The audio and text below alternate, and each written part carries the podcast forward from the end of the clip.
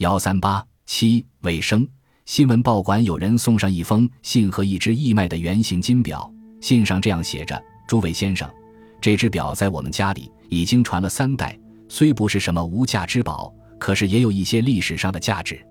这只表是德皇威廉第二赠送给吴状元，状元夫人赛金花曾一度佩戴，后来移送情人，转册传到我们手里。”我们曾在报上看到那个带学金的家长写的一篇，说他以前也是有产阶级，有汽车，不料现在他儿女的学费要向报馆代借，甚悔当时不曾先资助别人。那么现在受别人的资助，内心痛苦也可以减少些。看了这篇，觉得在人潮中间，谁能保得永久富贵安乐？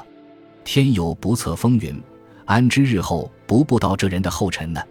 现在学费如此高贵。正不知有几多莘莘学子要失学。想到这些，我们愿割爱捐助，上望能够有钱的人亦能捐些出来，为公为私，都是对他们自己有福的。因为这比烧香念佛实惠的多了。敬祝边安无名氏。